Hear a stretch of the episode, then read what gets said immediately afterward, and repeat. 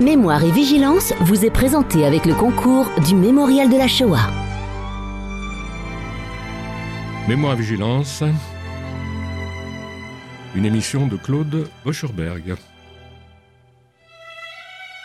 Chers amis, bonsoir. Avant de laisser la parole à Gérard Sylvain, illustre collectionneur, je voudrais vous faire part de quelques informations concernant les activités de la mémoire. Alors il convient de saluer l'événement. Le site des fils et filles des déportés juifs de France est désormais accessible, restituant plus de cinq décennies de publications et de combats des Klarsfeld avec les fils et filles. Il s'agit d'un legs inestimable mis à la disposition de tous les internautes, mais aussi des bibliothèques et de tous les centres de mémoire du monde. Et ce, gratuitement. Dans ce site, tout est accessible. Les ouvrages, les luttes, les témoignages, les expositions, les poses de plaques, etc.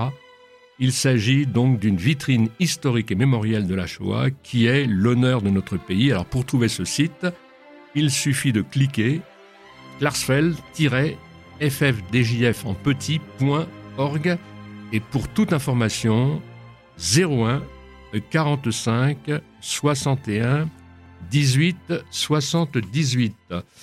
Le mémorial de la Shoah propose une visite virtuelle de ce haut lieu de mémoire avec son exposition La Voix des témoins qui va se poursuivre jusqu'en août 2021. Il suffit pour assister donc à cette exposition de cliquer sur le site mémorial de la Shoah toutattaché.org. Voilà, je reviens à mon invité ce soir. J'avoue que c'est un plaisir et un honneur de recevoir mon ami Gérard Sylvain, né en 1928, euh, officier dans l'Ordre national du mérite et qui vient d'être promu officier des arts et lettres, ce qui est quand même euh, aussi une très belle promotion.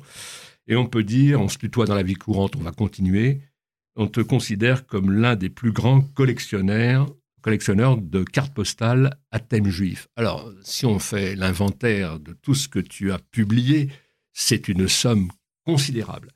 Avant d'en parler, et peut-être plus en détail, peut-être faut-il revenir sur l'histoire de ta famille, parce que ce qui te caractérise sur le plan familial, c'est qu'on peut dire que tu es l'émanation d'un authentique juif français ou français juif. Deux branches, deux branches, une branche paternelle et une branche maternelle qui remontent à très très très loin. Alors est-ce que tu, on peut revenir? Sur, cette, euh, sur, sur ton histoire. Effectivement, euh, nous remontons euh, pour la branche paternelle à Charlemagne. Oui. C'est-à-dire environ à l'an 780. Et pour la branche maternelle au XVIIIe siècle. Là, malheureusement, je n'ai pas eu les mêmes, les mêmes sources que pour la branche paternelle. La branche paternelle avait été étudiée de façon extrêmement précise par euh, feu mon ami euh, Faustini, qui était spécialiste des Juifs de Lorraine, et euh, la partie maternelle avait été également commencée par un vieux monsieur qui est mort depuis. Donc maintenant, je suis, je suis sans source. Oui. Alors, on peut dire, la branche maternelle, elle, est issue de la célèbre famille Calonimus ou Calinumos. Exact. Dont le premier membre est attesté en Italie vers 780 de notre ère. Alors, là, tu m'amènes un document et j'espère qu'un jour ça, ça donnera lieu à un ouvrage. Hein, euh, mais c'est une somme absolument incroyable. Comment tu as fait pour remonter si loin dans ton arbre? Eh bien, euh, tout bêtement, euh, Faustini nous avait fait remonter très précisément au XIIIe, XIVe siècle. Et en, en me promenant sur Internet, je suis arrivé par recoupement à remonter jusqu'à Charlemagne et il n'y a pas de césure du tout. Oui. Aucune césure. Aucune césure. Et alors, du côté, du côté maternel, alors là, euh, on remonte à Moïse, Moïse, comme ça qu'on dit. Gerstel, oui, Avec, en 1741, le mariage de Moïse Gerstel avec Epha Moïse. Oui. Et là, tu remontes, on peut dire, alors, euh, le, plus, le plus récent, si je puis dire, il faut attendre 1867, le mariage de Célestine Dreyfus avec Théodore Lévy. Voilà. Et alors, bon, évidemment, euh, Metz est une ville chère à, chère à ton cœur. Euh. Ah, Metz, Metz et Strasbourg, l'Alsace et la Lorraine, ça c'est évident. Alors, en un mot, euh, bon, qu'est-ce qui s'est passé pendant, pendant la Shoah pour, pour ta famille?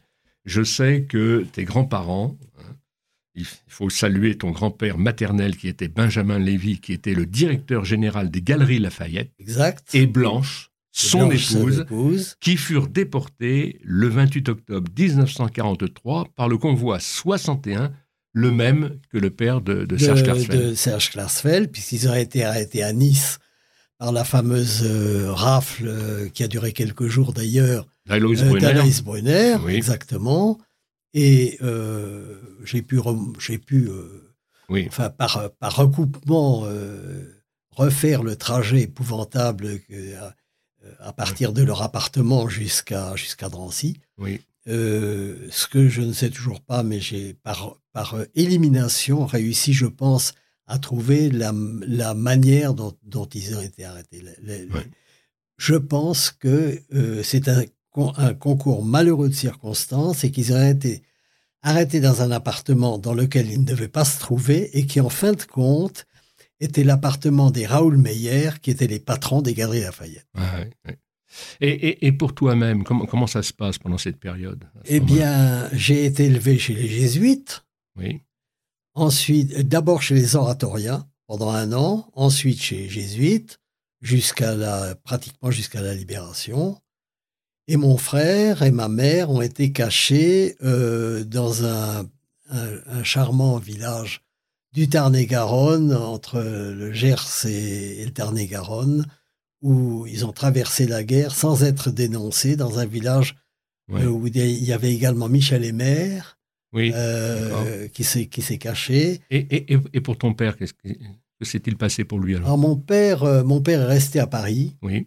Et, et ensuite, il s'est engagé dans la dans l'armée à la Libération. Et il a, il a fait partie des troupes d'occupation en Allemagne. Il a fait la campagne d'Allemagne. Voilà, à Baden-Baden. Très bien, très, très bien.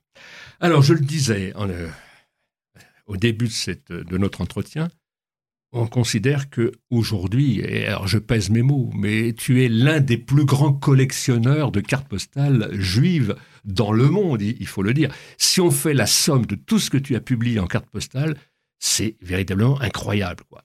Alors, raconte-nous, comment tu as eu le déclic? Comment ça s'est passé au départ? Parce que c'est devenu une passion. Et puis, euh, je dirais, il y a, euh, euh, quelque chose d'absolument incroyable, c'est que quand on dit Gérard Sylvain, eh bien, aussitôt, il y a... je suis une carte postale. Voilà, tu es devenu une carte postale. Comment, comment, ça, comment ça s'est passé au départ? Alors, en fin de compte, je, je, suis resté quelque temps en attente d'un nouveau job. Oui. Je me suis promené sur les quais. Il faisait beau. C'était le mois de, juin, les quais de la Seine. Et euh, je suis tombé en arrêt devant une revue euh, que ceux qui étaient là pendant l'occupation ont, pu connaître, qui s'appelait Signal. Signal était une revue allemande dans le genre Paris Match. J'en ai. Tu en as? J'en ai. D'accord. J'en ai. Et il était formidablement bien fait. Oui. Et propagande, attention. De propagande, mais euh, un peu soft quand même par rapport à, à tout ce qu'on a connu comme, comme revue de propagande, et particulièrement en français. Euh, cette revue allemande, elle était, elle était un peu faite comme Paris Match. Et, et, les photos étaient formidables et on y voyait pratiquement pour la première fois des photos en couleur, ce qui était quand même assez rare. Hmm.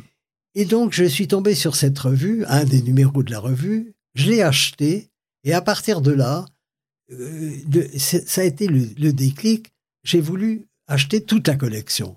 Hmm. Or, pour ceux qui, collectionnent Signal, c'est pratiquement impossible, puisqu'il y a des numéros qui valent entre 1000 et 2000 euros.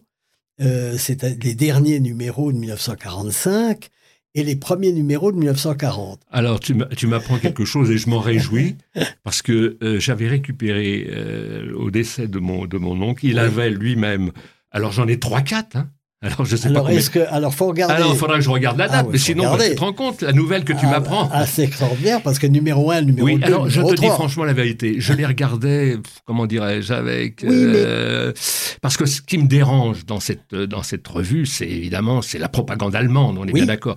Mais c'est vrai que les photographies, euh, elles- sont là et euh, je dirais, elles donnent une idée du réel de l'époque. hein, on est bien a un d'accord. témoignage euh, extraordinaire de la vie à Paris. C'est ça.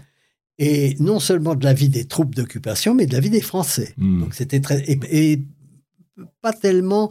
Où évidemment, on voyait beaucoup de jeunes filles avec des, avec des soldats allemands, etc. Bon, Oui. c'est de la propagande. Oui. Mais c'était quand même la vie quotidienne. Donc Oui. moi, je trouvais que ce journal, ce- Oui. cette revue était très bien faite. Et donc, à partir de ce moment-là, j'ai commencé à collectionner euh, des revues. euh, euh, alors, je me suis spécialisé, si l'on peut dire, dans l'antisémitisme. Oui. Voilà, en, partant de, de, de- Et euh, j'ai commencé à... J'ai été beaucoup plus loin dans la recherche puisque j'ai commencé l'antijudaïsme chrétien. C'est ça. Et donc, j'ai fait l'antijudaïsme chrétien, tout ce que j'ai pu ramasser sur l'anti- l'antijudaïsme chrétien, et ensuite sur l'antisémitisme moderne. Oui. Bien. Oui. Et euh, lorsque euh, j'ai réussi à, à- à ramasser, on peut dire, 15 000 documents question, un beau jour, je me suis promené une fois encore sur les quais de la Seine et je suis tombé en arrêt sur trois cartes postales de l'affaire Dreyfus. Et j'ai dit, tiens, des cartes postales, c'est pas mal. Et c'est quoi trois cartes postales de l'affaire Dreyfus, c'est sympa. Oui, oui. Et je les ai achetées. Et puis, euh, je connaissais pr- pratiquement tous les bouquinistes des, de la, des quais de Seine. Et je me suis arrêté chez un, un- un vi- quelqu'un qui est devenu un, un ami, qui était le, le frère de Francis Lemarque, Oui. qui s'appelait. Mo- Moïse. Alors, Francis Lemarque s'appelait Nathan Non, et son ça. frère s'appelait Moïse. Maurice, Oui. euh, Corbe. Et euh, je montre les trois cartes postales à Maurice qui me dit Mais c'est très joli, mais ça t'intéresse ces cartes postales? J'ai dit oui, mais sans plus. Eh bien écoute, j'ai chez moi un album de 50 cartes postales. Si tu veux, je te les vends. Eh bien j'ai dit Banco. Banco, et ouais. le lendemain matin, j'étais, euh, j'étais sur place et il me montre euh, un album de cartes postales de Rosh Hashanah, absolument magnifique. euh, qui, et et je dis, moi, ça m'intéresse prodigieusement. Je ne les connaissais pas, mais je trouve ça formidable. Il me dit, j'en ai un deuxième album. Oui. Eh ben, Alors, Sylvain, si je comprends bien, au fond, c'est le hasard un peu. Ah, tout à fait. C'est le hasard d'une rencontre. complètement le hasard. Et là, à ce moment-là, la passion euh, Oui, elle commence à te dévorer. Quoi. Parce que j'ai trouvé ça esthétiquement Eh oui, extraordinaire. eh oui, eh oui, eh. Extraordinaire, beaucoup plus beau que les. Alors tu dis que tu t'intéresses à l'antisémitisme, mais pas que, puisque après, évidemment, c'est toute la vie juive qui t'intéresse. Évidemment. Et alors, j'ai envie de dire, parce que moi, ce qui me passionne aussi euh, dans ton histoire et ton œuvre, c'est que, encore une fois, euh, tu vas convoquer les sciences humaines. Parce que quand Oui. on, on met le nez dans ton œuvre, elle- elle- il faut dire qu'elle est très diverse. hein. J'ai des titres comme ça, Images et traditions, c'est Ah, sublime. J'ai 1914-1918, Les Juifs dans la tourmente, où tu montres, par exemple, du côté allemand et du côté euh, français, Français. mais ce sont des Juifs qui vont se porter, qui vont se faire la guerre entre eux. S'entretuer. avec, avec des images absolument incroyables. Et puis, évidemment, la carte postale antisémite de l'affaire Dreyfus à la Shoah. On en parlera parce qu'en fait, ce qui n'avait pas été prévu à l'époque, c'est l'antisémitisme d'aujourd'hui, qui est une nouvelle forme d'antisémitisme. Absolument. Et puis, ce trésor, ce trésor, Ah, qui est vraiment, je dirais, qui, qui est émouvant, quoi. Yiddishland. Yiddishland. euh, donc, tu vas retrouver des centaines de cartes postales sur la vie du Yiddishland avec quelqu'un qui nous a été cher, qui fait la préface de cet ouvrage, Voilà. qui est notre ami Henri Minzeles. Et encore, il y a d'autres ouvrages, on ne peut pas tous les citer. Mais pourquoi tu convoques les sciences humaines? Parce qu'il y a de l'histoire, de la grande histoire. oui. Il y a de la petite histoire, c'est-à-dire l'histoire des familles, l'histoire des individus. Il y a de la psychologie, bien sûr, de l'ethnologie. Euh, c'est, euh, est-ce que tu te rends compte aujourd'hui de, Oui, de je ce que ça représente, tout ça? D'ailleurs, je te signale euh, ce que tu ne sais probablement pas Oui, en ce qui concerne Yiddishland, oui, c'est que Le Monde oui, euh, a interviewé Eric Hazan euh, il y a 15 jours. oui. Et on a posé, l'intervieweur a posé la question à Eric Hazan. euh, et et qu'est-ce qui vous rend le, le plus fier dans votre, dans, dans- dans votre catalogue? Et Eric Hazan est allé à sa bibliothèque. Il a sorti deux livres. Euh, son livre extraordinaire sur Paris et Yiddishland. C'est-à-dire que sur, toutes, sur tous les catalogues d'Eric de, d'Éric Hazan, celui dont il est le plus fier, c'est Yiddishland. Oui, oui. Alors, ce qui est, par exemple, là, j'ai Yiddishland sous, sous les yeux. Ce qui est formidable, c'est qu'on ouvre le livre et puis d'un seul coup, l'histoire se remet à vivre. Mais la petite histoire du petit peuple, parce qu'il faut le dire, tu mets en scène, enfin, ce qui est mis en, scène, c'est vraiment le petit peuple juif, quoi, avec sa pauvreté, mais aussi avec sa flamme, parce qu'on les voit. C'est le shtetl. Le shtetl. Sa flamme, pourquoi? Parce que malgré, je dirais, la détresse, malgré la tragédie, eh bien, en fait, ils sont là ah et ils sont, ils sont toujours vivants et, et je dirais près aussi chaque de la tradition, puisqu'on les voit beaucoup.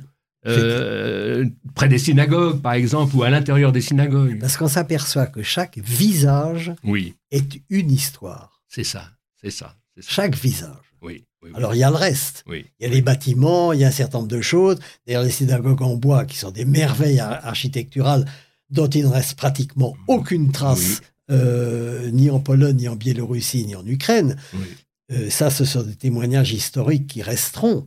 Mais euh, y a les visages sont oui, Les enfants en particulier, les enfants sont fabuleux. Et quand on s'imagine, ce qui est horrible, c'est que Yiddishland, pratiquement tous les gens qui sont photographiés dans Yiddishland sont morts. Oui, c'est un monde disparu. C'est un, monde englouti, disparu. englouti c'est ça, c'est englouti. Mais en même temps, écoute, je vais te dire, Là, ce qui est extraordinaire, c'est pour celui ou celle qui aime la photographie, de s'attarder sur une photographie, de, scruter, et là, ça se remet à vivre, quoi. C'est-à-dire que cette œuvre-là, pardonne-moi de te le dire comme ça, mais c'est une œuvre qui défie le temps, quoi. Oui. Hein, c'est pas grandiloquent ce que je dis, ça défie le temps, parce que euh, euh, tu luttes, au fond, à travers ces documents, contre l'irréversibilité du temps. Absolument. Et là, pour celui qui est un peu nostalgique, qui a des grands-parents, des arrière-grands-parents qui venaient de Pologne, enfin d'Europe centrale, ça permet, si vous voulez, aujourd'hui au présent, de faire un retour dans le passé à travers une simple image. C'est extraordinaire. Extraordinaire, et c'est pour répondre à un reproche qui avait été fait à un moment donné par quelqu'un qui n'avait rien compris, et qui avait dit c'est curieux, ce livre est figé. non, mais euh, c'était péjoratif dans sa bouche, c'était ridicule. C'est qu'il n'avait pas compris l'importance de, la photographie. Je parlais tout à l'heure de Serge Klarsfeld avec son site. Dieu sait s'il accorde une importance majeure à la photographie, parce que grâce à son œuvre, par exemple, sur les 11 400 enfants déportés de juifs, euh, enfants juifs déportés de France, il récupère plus de 5000 d'entre eux avec la photographie et Absolument. tout. Si c'est pas une réhabilitation de la vie, ça c'est c'est rien d'autre que ça. Donc c'est c'est vraiment à saluer quoi. Alors euh, reprenons un petit peu les, titres. Hein. J'ai évoqué Yiddishland, la carte postale antisémite. Là aussi, c'est une somme avec beaucoup de photographies euh, en couleur, des photographies, des cartes qui sont la plupart du temps abjectes, il faut le dire. Mais elles sont nécessaires aussi pour montrer ouais. Euh, ce qu'est la réalité de l'antisémitisme. Alors, euh, la plupart du temps, les, les, recensions du livre sont euh, insistent sur le fait que, que c'est un livre affreux, épouvantable. Oui, mais nécessaire aussi. moi, je trouve qu'il est indispensable. Il est nécessaire, c'est sûr. Et puis, et puis, bien sûr, j'en ai parlé 14-18, les Juifs dans la tourmente. Mais là, j'ai pas pu l'amener parce que, en fait, il est tellement lourd. Hein, c'est image et tradition. Ah et là, je pointe une chose dans cet ouvrage de mémoire, c'est que tu couvres le monde entier. Absolument le monde entier, des Indes, euh, passant par l'Amérique du Sud. Et tu vas nous découvrir à ce moment-là des images, des cartes postales, qui donnent le reflet de cette vie juive qui est tellement plurielle. C'est... Mais toi-même, quand tu... Raconte-nous, quand tu découvres une carte postale, c'est comme une pépite. T'as le cœur qui bat à ce moment-là, parce que c'est une vraie découverte. T'as très bien compris. Et c'est d'autant plus euh, flagrant que lorsqu'on découvre une carte postale, c'est la plupart du temps une carte postale qui, pour le commun des mortels, n'a aucune importance. C'est ça. C'est-à-dire qu'une une, carte postale se lit, ça. elle ne se regarde pas. Mm-hmm. Regarde une carte postale, à mon avis, une imbécilité, Bien parce qu'à partir du moment où on n'analyse pas la carte, Oui. on n'a rien compris. Oui, oui. Et ça, ça me fait penser à une chose, c'est que mes souvenirs, c'est d'avoir vu dans une rue une poubelle ouverte qui était remplie de cartes postales. Voilà, dommage que j'ai pas été là. Ben oui, je, je pense à toi à ce moment-là, parce que c'est vrai que bon, c'est considéré comme rien, quoi.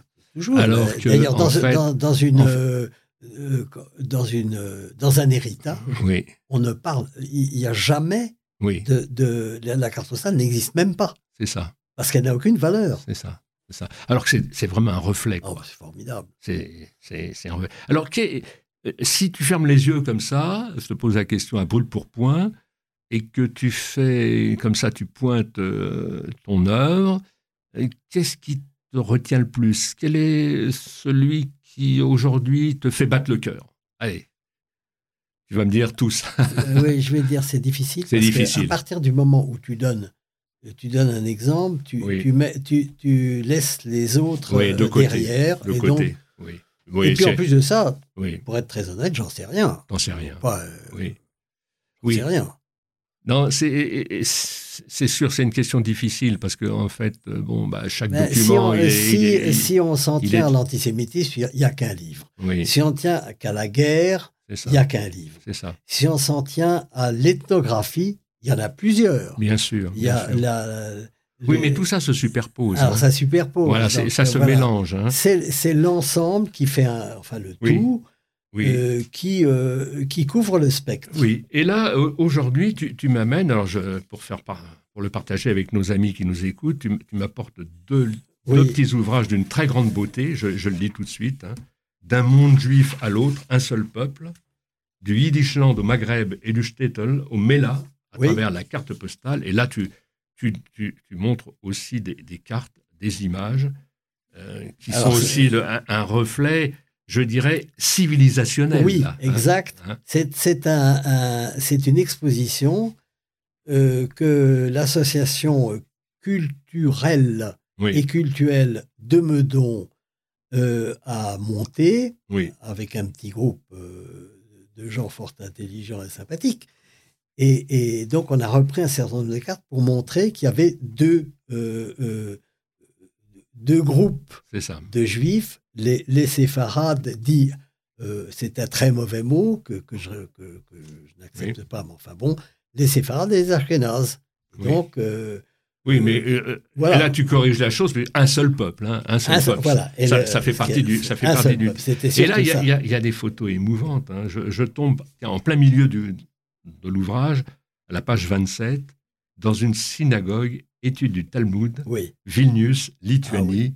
On voit trois hommes qui elle sont est là. formidable celle-là. Elle est extraordinaire, avec la casquette, les Ah, barbes. oui. Et là, ils sont tellement concentrés. Tu sais, en hébreu, on, dit, on parle de la kavana. C'est la kavana pure, là. C'est extraordinaire, ça. Je vais te dire, ce qui est compliqué dans, tout, dans toute cette histoire-là, Oui, c'est de choisir. c'est ça. Parce qu'il y en a tellement Oui, et qui sont représentatives oui, qu'on peut- passe peut-être à côté de la meilleure. oui. Voilà, c'est ça le problème. J'ai une autre photo comme ça. Alors, c'est à Oran, le Oui. quartier juif, la rue d'Austerlitz. Oui, Elle date du 31 mai 1907. exact. Évidemment, il n'y a plus personne aujourd'hui. hein, J'ai très bien connu cette rue qui s'appelait la rue de la Révolution Voilà. aussi. Et Voilà. c'est- extraordinaire. Parce que, en fait, ça crie la vie, quoi. Tout à fait, c'était le quartier juif. Écoute, c'est un. Alors, bon, euh, si d'aventure des amis voulaient se procurer, c'est possible. Oui, Comment ça, je crois qu'il en reste C'est la- euh, ouais, l'association culturelle de du- Meudon. Du, hein. du plateau. oui, Du plateau. Et alors là, un autre, un autre ouvrage qui s'appelle Présence juive entre Meuse, Moselle et Rhin, à Alors- travers la carte postale. Alors là, c'est Luxembourg qui a fait ça. C'est ça. C'est le, ce sont des luxembourgeois. Oui, Et le Luxembourg est. euh, c'est- c'est- c'est- ces gens-là, ces groupes-là. oui, euh, Il y a Marx qui représente, qui, est le, le, le- le Parnasse, qui était le Parnasse de- de- des Juifs du Luxembourg, Oui. euh, etc. Et, et donc, euh, on, a- on s'est réunis des Allemands, des Français, des Luxembourgeois et des Belges ça. pour faire cette exposition.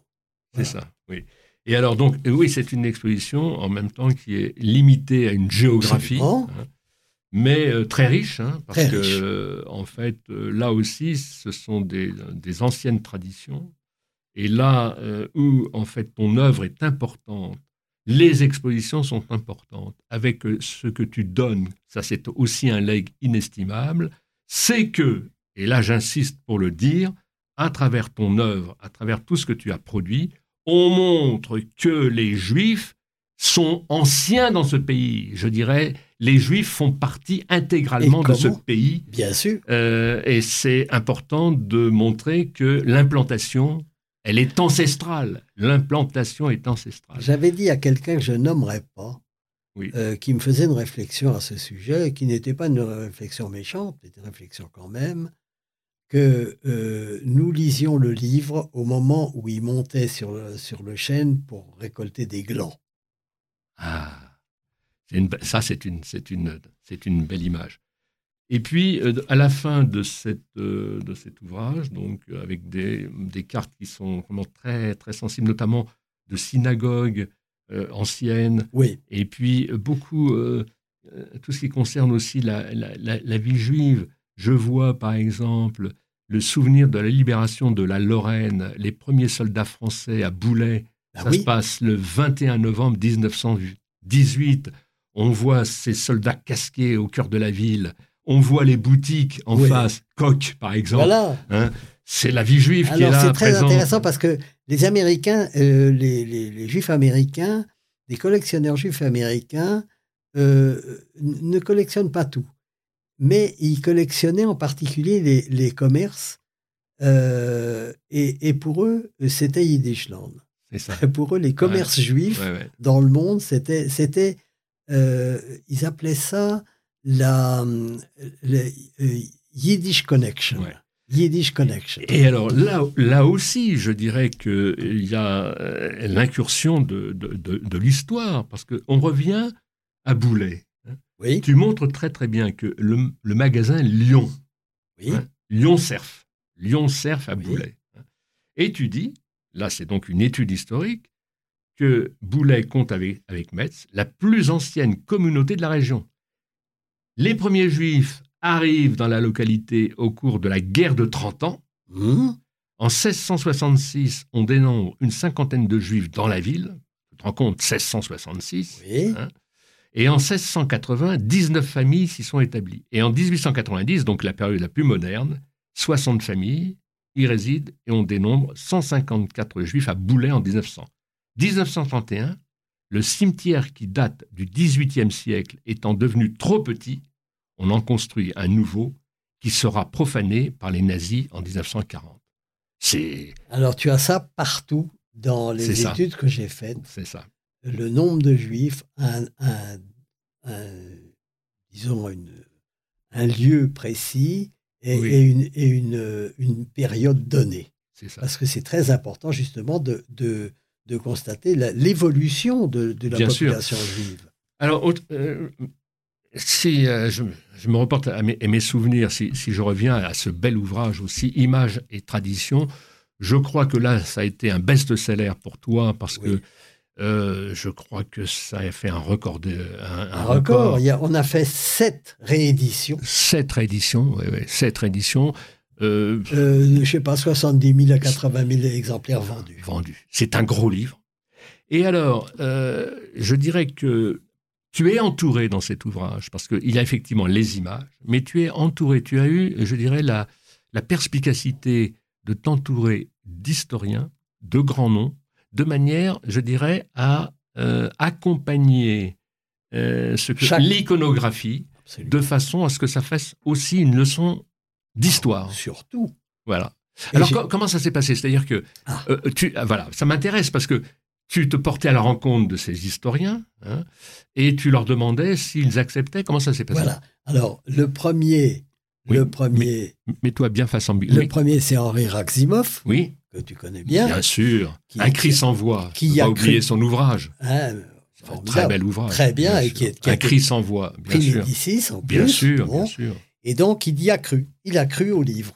Oui. Il est donc venu chez moi et il m'a dit Je ferai tout mon possible pour que tu pour, pour Oui. que, les, que les gens que tu vas euh, contacter Oui, acceptent de faire une préface. Oui. Et donc, les premiers, euh, j'ai eu deux ou trois refus. Ah bon? Oui, Ah. j'ai eu, euh, Bon, je les nommerai sans vergogne. Non, mais comment ça s'explique, ça, les refus? Alors, euh, un des fils de Bré a refusé euh, sous le prétexte qu'il donnait rien de juif, Ah bon Bon. d'accord un, un autre. C'est étonnant. C'est oui, étonnant parce, que, c'est d'autant plus étonnant que c'est lui qui a Non. fait un, livre sur juif errant. Oui, mais si, si je pense par exemple à celui qui était le président de l'Assemblée nationale, Oui. il avait, Oh, il avait organisé à l'intérieur de l'Assemblée nationale sûr. une exposition Ah sur non, les enfants non, juifs. mais euh, il est- ils, ils n'ont jamais, ils n'ont jamais renié le Ah rabbin de Bré, quand même. voilà, voilà. Mais oui. celui-là. Qui était le grand euh, rabbin de Paris. Qui était grand rabbin de Paris. Exact. Euh, il, y a, il y a eu un, un germaniste fort connu Bon. euh, qui a refusé, Bon, euh, il y a une- et qui m'a renvoyé, etc. Pour, pour, alors, pour, pour que j'arrive à, à Oui. ce que ce livre paraisse, oui, il fallait de l'argent. Oui. Alors là, ça a été, euh, ça a été une partie de ping-pong. Hmm. Euh, on m'a renvoyé. trouver un éditeur. On m'a l'éditeur, je l'avais. L'avais. un Arménien parfait. D'accord. Mais j'avais pas d'argent et l'éditeur encore moins que moi. Ouais. Hmm. Et donc, euh, le baron Elie de Rothschild m'a envoyé à, à la Banque Lazare. La Banque Ah oui. Lazare m'a envoyé à une autre banque. Oui. Et ils se sont tous, tous défilés euh, les Ah uns bon après les autres. Bon. Il n'y en a pas un qui y a cru. Bon. Finalement, euh, on a fait une souscription. On a fait une souscription aveugle, c'est-à-dire qu'on a pris le bottin, Ah oui. on a cherché les Lévy, les, les, les Cohen, euh, etc. Et chose extraordinaire, on a envoyé à peu près 2000, euh, 2 ou 3000 euh, enveloppes avec la souscription. Et la souscription a été tellement formidable qu'on a réussi à payer le brochage et, et Et l'imprimeur. Ça, alors. Mais alors, attends, attends, attends, attends. C'est extraordinaire ton histoire. C'est-à-dire qu'il n'y a, pas de- il y a pas de mise de fonds. Tu vas, c'est les donateurs. Absolument. Et après, quelques temps après, une fois le livre paru, ça fait un succès. Absolument. Et pour, pour, euh, pour demander à, ces, à tous ces gens-là, à tous ces auteurs et, et ces personnalités, euh, des gens comme Mémy, comme Icor, enfin, c'était pas Oui, n'importe qui, Oui. ils ont tous accepté sans barguiner. Hmm. Moi, je trouve ça formidable. Oui, et le premier, auquel je rends encore hommage euh, toujours quand j'en parle, c'est Alain Poher, Oui. deuxième personnage de l'État, Oui. qui dit oui tout de suite C'est ça. Et qui va te faire la préface. et qui va me faire une préface Ah formidable. Oui. Eh oui, eh oui, eh oui. Mais alors attends, attends, attends. Tu, tu le rencontres, Alain Poher, à ce Non, moment-là? j'ai j'ai son chef de cabinet à la- au téléphone. Il voit le document? Je, je lui envoie le document. Et, Et là, il- il est séduit. Et je rentre de vacances et j'ai une lettre de, de, de Poher me disant j'accepte. Ouais. Il Ah donne ouais. ses raisons. Oui, oui. Mais toi, tu y croyais, évidemment, peu. Non, non, mais tu croyais, tu croyais, je dirais, à la qualité de l'ouvrage. Oui, oui, ça j'étais Tu sûr ça croyais à la nécessité de publier. Absolument, mais enfin, bon, là, c'était c'était vraiment f- extraordinaire. Ouais, ouais, ouais. Et c'est très drôle parce que Simone Veil me le refuse, Ah bon? Mais elle l'accepte pour un autre. Ah, elle, elle a fait. elle- attends, elle avait refusé pour Images et Elle a, Traditions. fait, elle a refusé pour Image et Ah bon Tradition juive parce qu'elle n'y croyait pas. Bon, d'accord. J'étais inconnu. Et alors après? Mais quand elle a su le, le, le succès de- d'Image et Tradition Oui. juive, elle a oui, accepté. oui, autre. mais alors, et- la question que je me pose, est-ce que, parce que c'est vrai que je parlais tout à l'heure euh, de la relation, de la proximité qu'on on peut avoir avec une carte postale, voire une photo, Oui. bien sûr. Est-ce que, je ne sais pas si tout le monde a cette sensibilité. hein. Il y a, des, il y a probablement des personnes qui ne voient pas peut-être l'intérêt. On ne peut pas les juger non plus. Tu vois ce que je veux Ah, dire mais on ne hein les juge pas du tout. on les juge pas. non, Euh, non. non, je, je prends le cas, Attends. par exemple, de, de Simone Veil qui, au départ, euh, bon, mais, ça- je la, mais je- mais vois je la comprends très bien. Voilà. Ah, Il y a un monsieur Gérard Sylvain totalement inconnu qui, en plus de ça, s'intéresse à un document qui, pour la plupart des gens, n'a aucun intérêt. Elle dit non, ça m'intéresse pas. Et elle a raison, elle ne va pas se mouiller Parce que, à faire une préface ouais, pour quelqu'un qui, qui, ne- qui n'est pas connu pour un ouvrage euh, euh, en devenir, Oui. etc. Bon, Oui. je- je- moi, Non, parce que la question que tu poses, euh, à travers, si tu veux, les différentes réactions, me semble-t-il, hein, je, je vais en discuter avec toi, c'est la relation que les uns et les autres peuvent avoir avec la notion du temps. C'est-à-dire, et tu seras d'accord avec moi, lorsqu'on a, si tu veux, une propension à avoir une certaine nostalgie par rapport au temps passé. Il est évident que ces cartes postales, elles font battre le cœur, comme les photos font battre le cœur. Pour celui qui est plus tourné vers l'avenir et, au présent, qui est moins chatouillé par le passé d'une certaine manière, on peut comprendre aussi que ça l'intéresse moins, que ça l'intéresse moins. Je comprends. Est-ce que tu es d'accord avec, ah, moi? Complètement d'accord avec ton analyse, d'autant que euh, d'abord il faut aller. Euh, moi, je, propose un ouvrage. C'est ça. Oui. Avec un plan. Oui. Le plan, il peut séduire ou pas séduire. Je suis inconnu, j'insiste là-dessus. Je n'ai pas de titre universitaire, je n'ai pas de diplôme flamboyant. Donc, je ne sais, dans la. oui, mais tu es un homme du terrain. Es un homme oui, mais peut-être, mais ça, pour, pour, pour les intellos, ça n'a pas de valeur. Ça n'a pas de valeur. Hein. Faut, euh, euh, le monde universitaire est fait de telle sorte que si tu fais pas partie du, du monde universitaire, on, on ne t'accepte pas. Je sais très bien comment ça se passe. J'ai après assez euh, fréquenté ce monde-là pour savoir qu'à l'époque, je n'avais aucun intérêt, aucun. Mmh. Donc, je, les gens qui ont refusé, je leur en veux absolument pas. Je dis simplement, ils ont manqué de flair. C'est tout. Oui, oui. Voilà. Oui, alors, bon, ça, refermons la parenthèse. Voilà. Aujourd'hui, tu as une œuvre qui existe. Avec le recul, avec les expositions qui, qui ont été faites, avec cette somme d'ouvrages, quel bilan, au fond, on peut tirer? Parce que je suis certain que, en fait, c'est passé aussi au niveau du public. Parce que quand on parle, encore une fois, je ne veux pas me répéter, mais quand on dit Gérard Sylvain égale carte postale, hein, tu laisses quand même une œuvre. Aujourd'hui, tu as 94 ans et je te trouve en pleine forme. Tu as toujours la même, la même pêche, comme on dit, la même flamme. Au fond, ces cartes postales, ça a été aussi un vrai bonheur personnel ah. pour toi. Pour moi, la carte postale, c'est ma vie. Oui. Et euh, le jour où je l'ai découverte, la carte postale, c'est un, comme je te l'ai dit, un concours de circonstances, donc c'est vraiment beaucoup de chance. Oui, Et qu'elle m'a révélé, elle m'a tout révélé. Et, en plus de ça, j'ai tout appris. Je ne savais rien, il faut, il faut bien le dire, je savais en tout cas pas grand. Alors, sur les juifs, rien du tout. Et sur le reste, pas grand-chose. Sur l'histoire, pas grand-chose. Ça m'a tout appris, ça m'a forcé surtout à chercher. Oui. Ça m'a forcé à chercher. mais ton intelligence, ton intelligence, me semble-t-il, c'est de, de t'être entouré. C'est-à-dire que tu avais cette œuvre de base, et en même temps, tu convoquais à toi des spécialistes de manière, en fait, à euh, transcender un petit peu la matière, si tu veux. Oui, et hein. puis à conforter. Et à conforter. À conforter. Mais, mais j'ai eu de la chance. Je continue à dire que j'ai eu énormément de chance que ces gens-là aient accepté, parce que je continue à dire que je, c'était un vrai pari que j'ai gagné par hasard. c'est avec beaucoup de chance. Alors, autre question, parce que c'est ça qui est passionnant, c'est que quand tu es allé à la rencontre du public dans les expositions, etc., il y a eu des retours du public à ce moment-là, des gens qui sont venus te dire Ah, vous parlez de tel village, ma famille y était, etc. Ça t'a nourri aussi, ça? Non, ça m'a fait plaisir. Ça t'a fait plaisir. Ça m'a fait plaisir du, la première fois que euh, Yiddishland, la, la, euh, la, la, couverture. On a, euh, non, c'est pas sur Yiddishland, c'est sur euh, Séphara des Juifs d'ailleurs. Une femme qui est venue qui m'a dit Vous savez, j'ai reconnu ma grand-mère sur Alors, ça, c'est formidable. Elle s'appelait, je sais plus comment. Oui. Et, et, et j'avais aucun, aucun souvenir d'elle. moi, ça m'a fait chaud au cœur. Oui, oui, oui. Euh, alors, est-ce qu'il t'arrive encore aujourd'hui euh, Est-ce que euh, tu as le temps ou est-ce que tu as l'envie d'aller à, la chasse au, trésor? Plus du tout. Plus du tout. Depuis quand tu t'es arrêté? Depuis quand tu t'es Je me suis arrêté il y a environ deux ans. Deux ans, oui.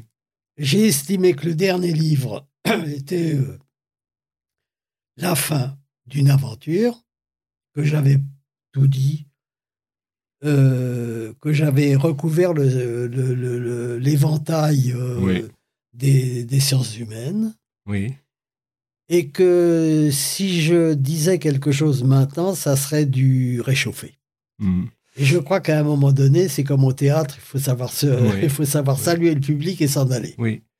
en même temps, je suis en train de me, me, dire que, en fait, cette œuvre qui est la tienne, elle aurait été euh, intéressante aussi pour, pour l'éducation nationale, c'est-à-dire de te porter, qu'on te demande de te porter à la rencontre des élèves pour montrer que, en fait, la collection, et en particulier sur ce thème-là, peut être porteuse d'histoire, peut être porteuse aussi d'un plus sur le, sur le, au niveau démocratique, parce que, en fait, euh, il faut savoir que la carte postale antisémite, qui est une horreur, on est bien d'accord, mais salutaire aussi pour montrer ah que, en fait, ça peut conduire au drame, ça peut conduire à la tragédie. Tout ça, c'est porteur de leçons. Euh, est-ce que, est que, alors ma question, est-ce que tu n'as jamais été approché par euh, l'éducation nationale deux, réponses. D'abord, l'éducation nationale s'est servie plusieurs fois de mes. Ah, donc j'avais pas tort, j'avais pas tort. Je, je, je donne, j'explique enfin, je raconte oui. un peu mon histoire dans les écoles.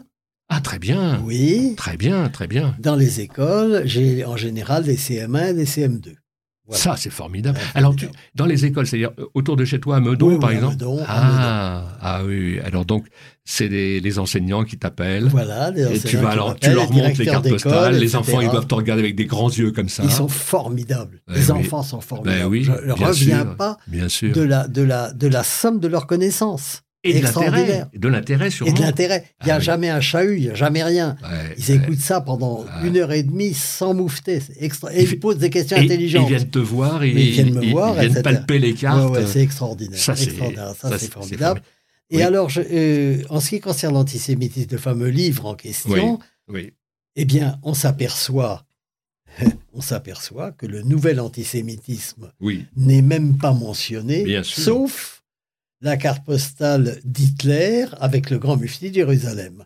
C'est là, c'est le seul, euh, le seul antisémitisme. Et si je parle quand même de d'intifada 1929 euh, en, Palestine, etc. Mais pratiquement, aucune carte n'a été. Oui. Euh, oui, non. Alors je dis l'horreur, certes, mais en même temps, en le feuilletant, je dirais c'est un film à rebours ah complet parce que en réalité même sans trop de texte à travers et les photos les cartes postales on comprend je dirais ce qui va arriver. C'est-à-dire à bon escient tu montres toute la partie moderne à partir de l'ascension d'Hitler oui. et avec évidemment la constitution et des ghettos. Mais même avant à partir de 1920 et eh oui à partir de à partir de la fameuse première intifada qui a été, euh, qui, est arrivé lors de la visite de Churchill à Jérusalem et quand euh, il a eu affaire à une délégation de chrétiens et de musulmans qui ont demandé à ce que le, on n'autorise plus les juifs à débarquer en Palestine. Et c'est à partir de ce moment-là. Les émeutes. Alors, en même temps, euh, je dirais que y a, ça dépasse aussi le cadre français, hein, puisque ah oui, en fait, euh, totalement, tu, nous, tu, nous, entraînes en Allemagne, tu nous entraînes aux États-Unis, oui. et évidemment en Pologne avec, les, avec les ghettos, en Russie, et, et, et, en Russie, en Italie, en Italie, hein. et avec une, une conclusion.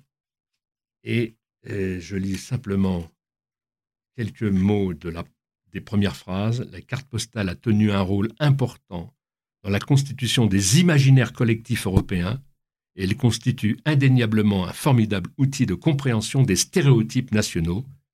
Tirés d'un corpus de quelques 5000 cartes à caractère antisémite, les documents présentés dans cet ouvrage illustrent l'effroyable climat de judéophobie qui a prévalu en Occident de la belle époque à la Shoah. De tout cœur, mon cher Sylvain, je te félicite pour ton œuvre et Crois-moi, ça a été un véritable plaisir de dialoguer avec toi sur l'antenne. Fais-moi une promesse, c'est qu'on refasse aussi un point un jour autour de, ton œuvre. Absolument, et je te remercie de m'avoir reçu. Chers amis, à mercredi prochain. Mémoire et vigilance vous a été présenté avec le concours du Mémorial de la Shoah.